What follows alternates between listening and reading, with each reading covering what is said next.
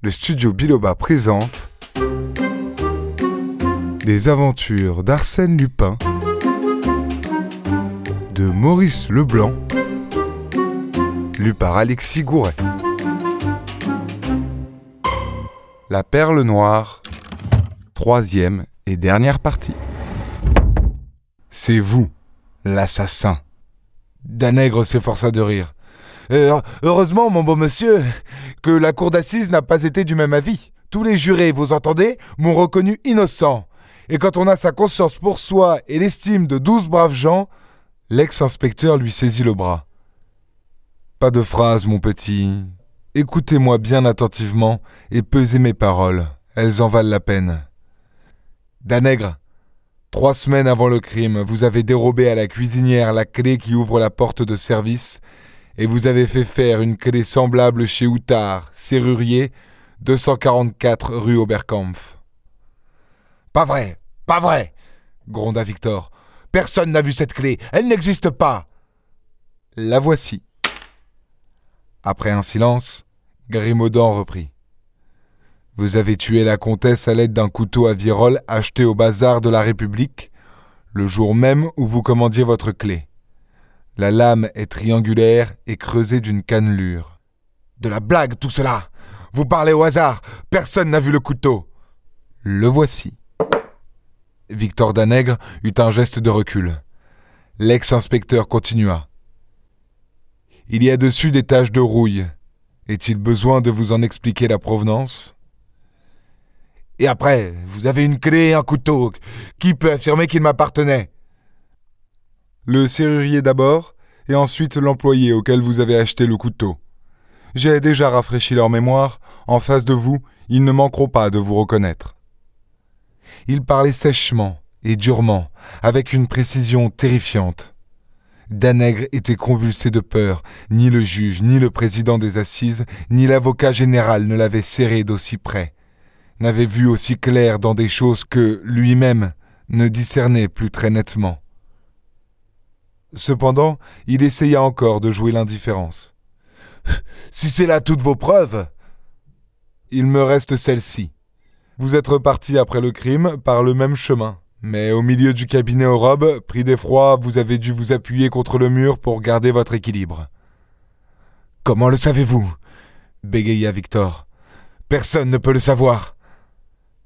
La justice, non. Il ne pouvait venir à l'idée d'aucun de ces messieurs du parquet d'allumer une bougie et d'examiner les murs. Mais si on le faisait, on verrait sur le plâtre blanc une marque rouge très légère, assez nette cependant pour qu'on y retrouve l'empreinte de la face antérieure de votre pouce, de votre pouce tout humide de sang et que vous avez posé contre le mur. Or, vous n'ignorez pas qu'en anthropométrie, c'est là un des principaux moyens d'identification. Victor Danègre était blême. Des gouttes de sueur coulaient sur son front. Il considérait avec des yeux fous cet homme étrange qui évoquait son crime comme s'il en avait été le témoin invisible. Il baissa la tête, vaincu, impuissant. Depuis des mois il luttait contre tout le monde. Contre cet homme-là. Il avait l'impression qu'il n'y avait rien à faire. Si. si je vous rends la perle, balbutia-t-il, combien me donnerez-vous Rien. comment? Vous, vous vous moquez?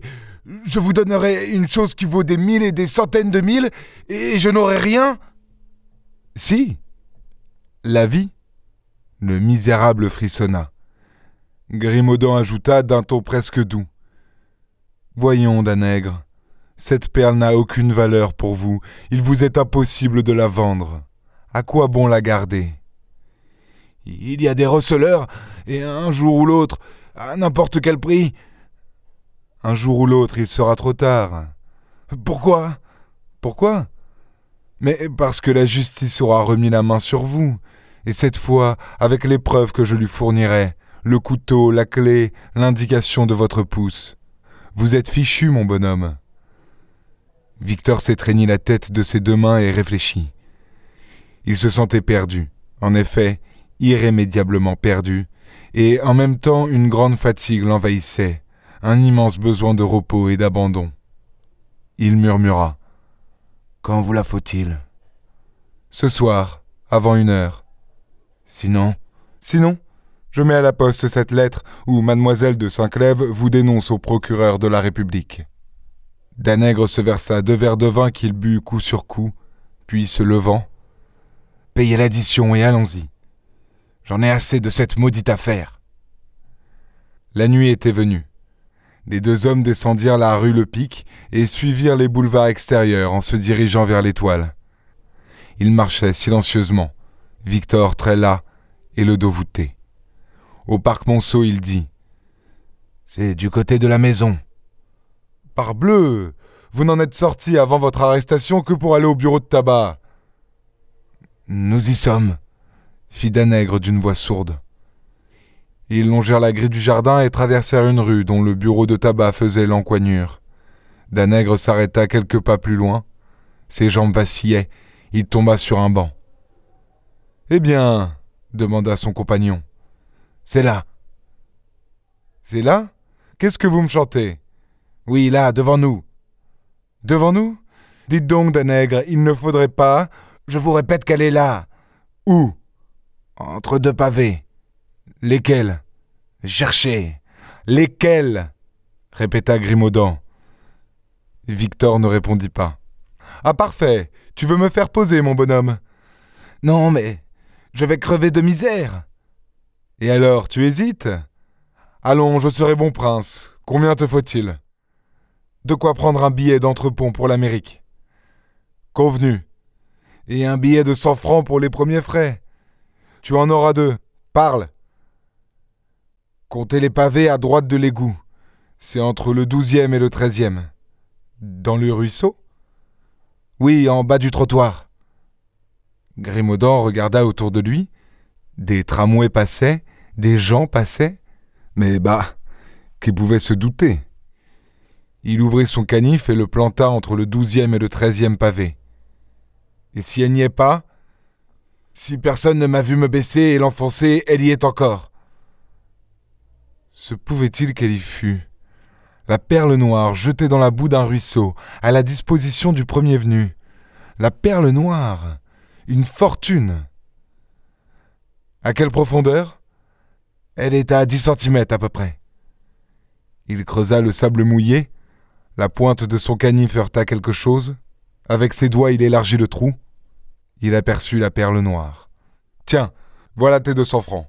Je t'enverrai ton billet pour l'Amérique. Le lendemain, l'Écho de France publiait cet entrefilet qui fut reproduit par les journaux du monde entier. Depuis hier, la fameuse perle noire est entre les mains d'Arsène Lupin, qu'il a reprise au meurtrier de la comtesse d'Andillot.